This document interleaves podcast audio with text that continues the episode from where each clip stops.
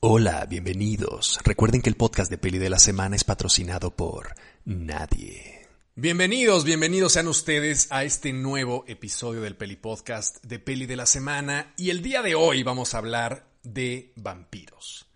No es Halloween, este, no hay ninguna fecha conmemorativa del cine de vampiros, este, no hay nada en el calendario que nos haga referencia a esto, pero da la casualidad de que estoy leyendo por primera vez la entrevista con el vampiro de Anne Rice. Este libro que se hizo muy famoso, bueno, fue un libro, fue uno de los grandes bestsellers vampíricos que cimentó la carrera de Anne Rice como una de las grandes escritoras de horror del siglo XX y que me parece que tiene cosas bastante valiosas. Yo este, siempre había un poco lo que sucede siempre, ¿no? Eh, uno es muchas veces muy crítico de cosas que no ha leído, ¿no? Por ejemplo, yo no me atrevo a criticar a Paulo Coelho porque nunca lo he leído, no sé de qué coño dice, no sé que más o menos es una cosa de superación personal y, como de conocerte a ti mismo y tal, pero no, no tengo elementos para criticarlo, ¿no? Entonces cuando, cuando todo el mundo dice, ah, el Pablo Coelho, este, es literatura para gente retrasada y para gente que no tiene un este, nivel intelectual alto, yo digo, pues no tengo ni idea, cabrón. O sea, he oído al respecto, no tengo la más remota idea de si eso es así o no. Y lo mismo me pasaba con dos escritores, que luego me tuve que comer mis palabras, que fueron Stephen King y Anne Rice. Este, Stephen King, yo también pensaba que era un escritor de poca monta y que realmente pues hacía bestsellers. Vi The Shining, vi It, este, vi eh, The Zone, creo que se llamaba, con Christopher Walken, esta película sobre un fulano que puede ver el futuro, que es bastante buena pero eh, siempre había como considerado que la, que la literatura de ese tipo de cosas seguramente no era una literatura que valía la pena y que Stephen King no merecía que yo lo leyera como si le importara a Stephen King que yo lo leyera, ¿no? Entonces lo que hice fue, el primer encuentro que tuve con él fue porque mi hermano me regaló el libro de The Shining, ¿no? Entonces dije, bueno, es una película que a mí me gusta mucho, que yo quiero mucho, sé eh, la historia detrás de ella. Sé que Stephen, que Stephen King odió la adaptación de Stanley Kubrick y dije, bueno, pues me la voy a dar.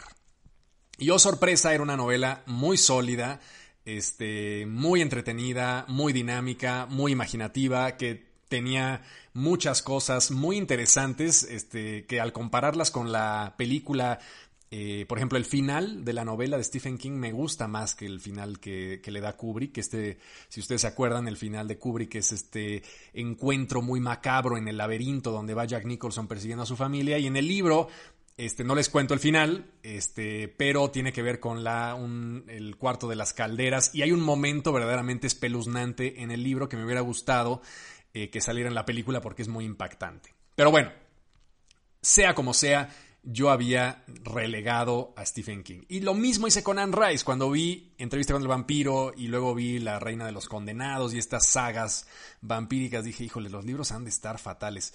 Este, es una buena película, pero se me hace que esto de ser más cursi que nada, ya de estar mal hechote. Y entonces, por el. Eh, llegué a Anne Rice precisamente por el curso de las brujas. Cuando me puse a investigar sobre un curso que todavía tengo que redondear sobre la historia de las brujas y su papel en la cultura, este.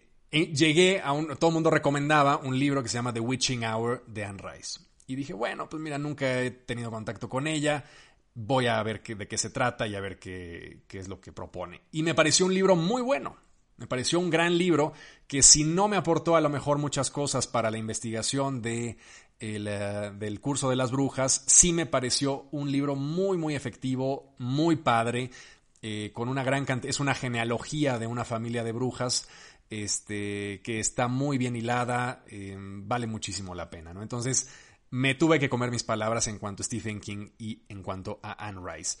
Y ahora que me regalaron Entrevista con el vampiro, este libro tan célebre que fue uno de los precursores de la carrera de Anne Rice, eh, pues me puse a leerlo y me está gustando. Entonces, por eso se me ocurrió hacer dos episodios del podcast dedicados a 10 películas poco conocidas, o a lo mejor no que sean poco conocidas, que yo les vaya a decir algo que tuve que ir a eh, hacer research en la cineteca, pero sí son películas que no suelen aparecer muchas veces en los en las conversaciones más casuales sobre cine de vampiros. Entonces son 10 películas que a lo mejor no han visto, que valen mucho la pena para este, poder comprender el cine de vampiros del siglo XX y XXI también, porque vamos a hablar de alguna del siglo XXI, y eh, las voy a dividir en dos. Voy a hablar, el día de hoy voy a hablar de cinco películas fundamentales del cine de vampiros que no son muy conocidas.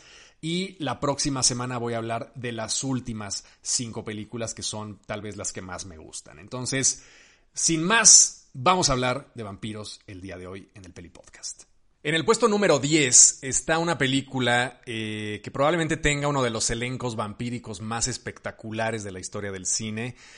Eh, una tercia verdaderamente de ensueño, compuesta por ni más ni menos que Catherine Deneuve, David Bowie y Susan Sarandon. O sea, ya nada más esa tercia merece la pena sentarse frente a una película, sea trate de lo que trate, o sea, lo que nos quiera contar esa película que tenga a Catherine Deneuve, a Susan Sarandon y a David Bowie merece nuestro tiempo. Y la película está bastante bien, es una, es una cinta que se llama The Hunger, El hambre.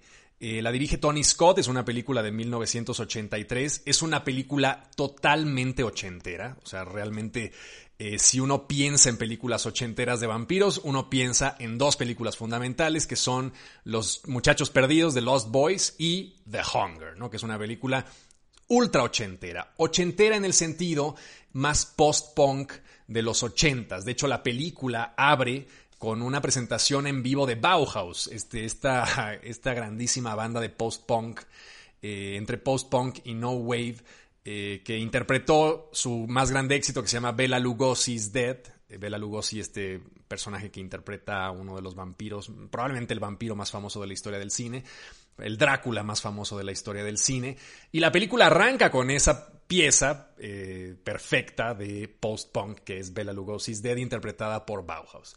Y la historia, que es una historia bastante padre, es la historia de una vampiresa que cambia de amantes como cambia de calcetines y eh, durante un rato mantiene a sus amantes eh, con vida y los consiente y les da todo este erotismo. Es una película bastante, entre comillas, erótica, soft porn, y, este, y mantiene vivos a sus amantes hasta que se aburre de ellos. Entonces, David Bowie funciona, es el amante vigente de esta relación y eh, Susan Sarandon es una doctora que estudia los trastornos de sueño.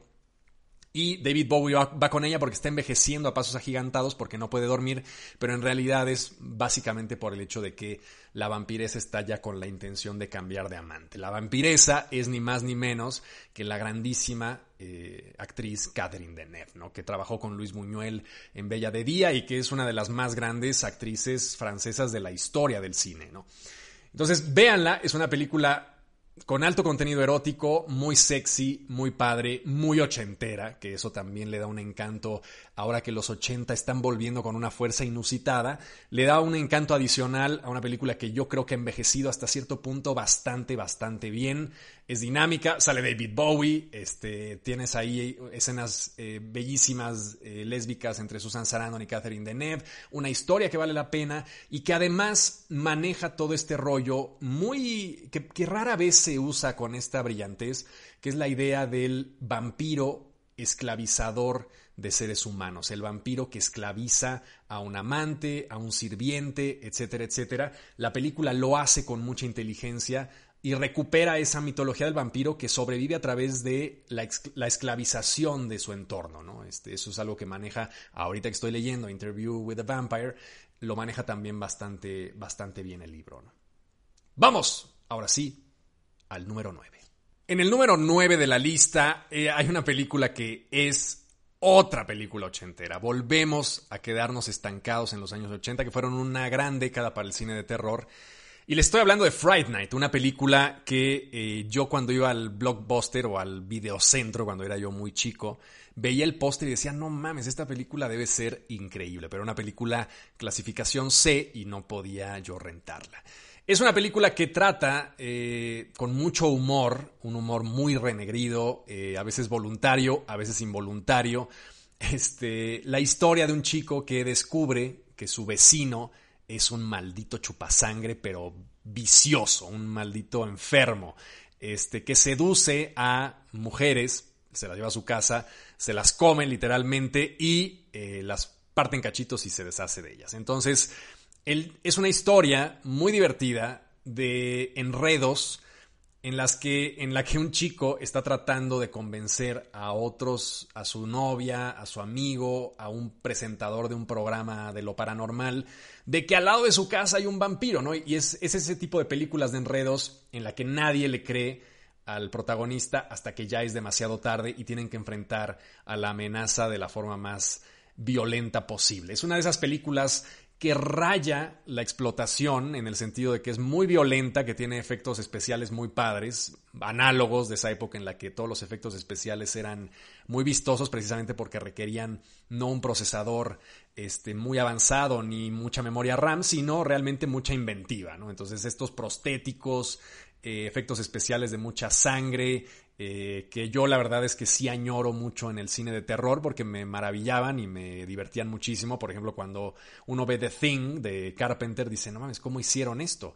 Eh, estos prostéticos, eh, ¿cómo funcionan? Porque son finalmente como animatrónicos y cosas que se mueven y estallan y revientan y salen volando con sangre y aullan y tal. Entonces, es una película que esta sí, cero pretensiones intelectuales como The Hunger, cero pretensiones más que el pasar un rato de putísima madre viendo una película que tiene 40 años de edad y que te va a hacer reír y divertirte eh, como enano. Es una película que cada que la veo digo, no mames, qué puta joya. Entonces, Fright Night, búsquenla, es una película ochenterona, muy divertida de vampiros que les va a fascinar. Y además el director, Holland, es el que años después haría precisamente la película de Chucky. En el número 8 de la lista, en el número 8 de la lista, este, que es completamente subjetiva mi numeración porque pues todas las películas que les voy a recomendar son películas que valen mucho la pena y a veces digo, esta es la 8, esta sería la 6 y a veces digo, no mames, esta sería la 1. Ya saben cómo son las listas, solamente los números están eh, pues no, más porque es una consecución lógica en la que yo ordené estas películas, pero no necesariamente implican que una sea mejor que otra. Las 10 que les voy a hablar en este podcast y en el que sigue, eh, pues valen muchísimo la pena todas. Y la número 8 es una película de una directora que yo admiro muchísimo. Es una directora, probablemente sea la directora más eh, que yo más admiro en este momento, viva, que esté produciendo algo ahora, que se llama Claire Denis, una directora francesa eh, extraordinaria, que en el 2001 hizo una película que se llama Trouble Every Day. Es una película de vampiros muy atípica, muy extraña, Trouble Every Day, eh, problemas todos los días, protagonizada por Vincent Gallo, que era un actor o es un actor eh, que también es un gran director que yo admiro muchísimo, que hizo dos películas que quiero con locura, eh, Buffalo 66 y eh, la maravillosa Brown Bunny, que fue vapuleada en, creo que en, el Festival de Cannes, pero a mí me parece una película extraordinaria.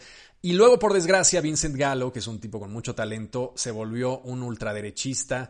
Y luego, además, si uno se mete a su Instagram, por ejemplo, todo lo que pone son cosas de ultraderecha, pro-Trump, este, anti-Black Lives Matter, o sea, es un tipo realmente de fascistoide.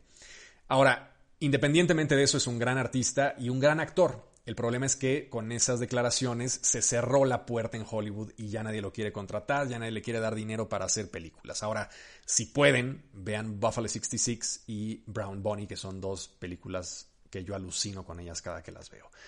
Ahora, esta película de Claire Denis, Trouble Every Day, es una historia de vampiros muy atípica porque es una mezcla entre vampiros y canibalismo. La idea, la idea de la trama va más o menos así. Vincent Gallo es un personaje que tiene una novia y son una pareja muy feliz, pero de repente vamos viendo que su sexualidad es una sexualidad como muy violenta. El personaje masculino, que es Vincent Gallo, utiliza su sexualidad eh, de forma muy intensa. Y casi pareciera que cuando se está cogiendo a su novia como que se la quisiera comer. Eventualmente, conforme va avanzando la trama de la película, nos damos cuenta que Vincent Gallo eh, participó en un experimento genético junto con una colaboradora científica este, que generaba una necesidad, un deseo caníbal muy fuerte vinculado a los eh, deseos sexuales. ¿no? Entonces estaban experimentando con sexualidad y deseo y con el canibalismo y de alguna manera se desata este, esta especie de puerta que vincula de manera muy fuerte el placer sexual con el placer caníbal. Entonces no es propiamente una película de vampiros en el sentido clásico. Yo la siento muy vampírica por su imaginería, o sea, por, por la forma en la que se construyen las escenas, por su alto contenido, por la importancia que la sangre eh, presenta en la narrativa de la película. Y eh, al final, pues hay una especie de problemática muy intensa que no les voy a contar. Pero es una película muy art house, eh, como todo lo que hace Claire Denis, muy, muy inteligente en el sentido de cómo plantea a cada uno de los personajes. La colaboradora del personaje de Vincent Gallo es una mujer que vive encerrada en su casa porque su marido eh, la tiene ahí guardada, porque realmente a ella sí se le descontroló totalmente el deseo caníbal y es auténticamente incontrolable. Entonces, es una película que nos habla de manera muy brillante de los deseos ocultos, de nuestra vinculación del sexo y la violencia y eh, de una serie de temas que ya no les voy a desglosar más para que la vean. Es una película que va lenta, ¿eh? Eso sí, es una película que se va desdoblando eh, de manera lenta, con pausa, con calma, pero creo yo que es una película que vale mucho la pena y que además tiene una banda, una de las mejores bandas sonoras que yo he escuchado en mi vida, compuesta por los Tindersticks, que es una banda que yo quiero muchísimo y que tienen una de las voces más bellas de la música pop. Entonces, en el número 8, Trouble Every Day, búsquenla, vale mucho la pena. En el número 7 de la lista está un clasicazo que en su momento fue un auténtico trabuco en taquilla, revolucionó el cine de vampiros por completo, pero que yo creo que hoy en día no recordamos y no hemos visto a lo mejor con tanta calma o de plano mucha gente ni siquiera se ha enterado que existe. Eh, es una película de 1958 que se llama El horror de Drácula, The Horror of Drácula, of Dracula. Y el protagonista es Christopher Lee, que fue junto con Bela Lugosi, pienso yo, uno de los vampiros más icónicos de la historia. Este, si ustedes buscan, googlean Christopher Lee, Drácula, les va a salir la foto que han visto todo, todos ustedes han visto a Christopher Lee encarnando al conde Drácula, este, pero a lo mejor no muchos han visto su la adaptación que hizo de la novela de Bram Stoker. Es una adaptación que la productora Hammer, había una productora inglesa llamada la productora Hammer, que hacía películas de terror. Y de hecho adaptaron eh, varios cuentos de Edgar Allan Poe, este, adaptaron eh, Drácula, varias historias clásicas de horror fueron adaptadas por esta productora que se hizo muy famosa porque a pesar de tener una, una serie de producciones con un budget muy limitado, eh, tenían una intencionalidad estética importante, se arriesgaban, eran producciones bastante cuidadas a pesar de su carencia, digamos, hasta cierto punto de dinero. Eh, y de ahí sale The Horror of Dracula. Eh, Christopher Lee interpreta al conde Drácula. Más o menos la historia nos plantea un escenario similar a lo que se ve en la novela de Bram Stoker, no necesariamente igual. Le agregan ciertas cosas nuevas, pero es una película muy disfrutable. Hora y 20 minutos, súper concisa, este, nada sobra. Es una película de puro entretenimiento de los años 50 este, diseñada para que la gente fuera y se lo pasara de puta madre en el cine, este, pero que aún ahora pienso yo que envejeció bastante bien y que nos muestra un poco lo que era el cine de horror en una época en la que el cine de horror estaba mal visto y era un cine de, mera explotación, un cine al que la gente iba a no pensar, digamos, ¿no? Entonces, la Hammer, de alguna manera, fue una productora que dentro de todo ese esquema eh, blockbusteriano del cine, de decir, claro, estas películas son películas de entretenimiento, no buscan nada más, sí tenían como un cuidado muy particular que a lo mejor no tenían productoras estadounidenses más tradicionales de cine de terror que explotaban un poco ya este sacaban las películas casi como en fábrica, ¿no? En serie. Este películas clásicas de hombres lobo, de vampiros, de zombies, de lo que fuera y la Hammer sí le dedicaba un poquito más, a pesar de que fue una productora muy prolífica y sacaron mil películas, pero este, sí tenían como esa intencionalidad un poquito más elevada que las productoras estadounidenses. Entonces vean a Christopher Lee en uno de los mejores papeles de su carrera y siendo el Drácula más, uno de los Dráculas más icónicos de la historia del cine junto con Bela Lugosi por mucho, porque cuando hablamos de este, por ejemplo, de Nosferatu, de Max Schreck, este, cuando hablamos de Only Lovers Left Alive y, cuando hablamos del cine de vampiros en general, normalmente la película es el todo, digamos, el conjunto de la película es lo que realmente hace al cine de vampiros. Pero en algunas ocasiones la película está supeditada a una figura central que es tan potente que esa figura central es la que se come a la película, como en el caso de Bela Lugosi, en que realmente la historia detrás del Drácula de 1931 o 32, ya no, ya no me acuerdo qué fecha es, este, no es tan llamativa ni es tan importante, sino lo que realmente importa es la figura de Bela Lugosi, el impacto físico y, visual de un actor tan potente como Bela Lugosi. Y lo mismo ocurre en el caso de Christopher Lee. Eh, la película del horror de Drácula no es precisamente una película que tenga una trama innovadora o que nos vaya a maravillar por la forma en la que se conduce, este, sino que lo verdaderamente hipnótico, interesante y bello de la película es la presencia y el ícono que sale de ella en la forma de Christopher Lee dando vida a Drácula. Entonces, véanla, es una película de los años 50 que van a disfrutar mucho. Y en el número 6, finalmente, para terminar este capítulo de hoy del Peli Podcast, tenemos una auténtica obra maestra de 1960 que se llama La Máscara del Demonio. Black Sunday le pusieron en, eh, su título internacional. Es una película maravillosa de Mario Bava. Mario Bava eh, fue uno de los grandes directores italianos de horror de la historia, uno de los mejores fotógrafos de cine de terror de la historia. Eh, que hizo películas formidables con un uso de los colores que Darío Argento y él eran como los, los grandes coloristas del horror. Y eh, curiosamente esta película está en blanco y negro y lo que nos retrata es, dentro de todas las películas que hemos visto, este capítulo del Peli Podcast, no habíamos tenido una sola vampira hasta ahora. Esta es una película de una mujer que no solamente es vampira, sino que también es bruja.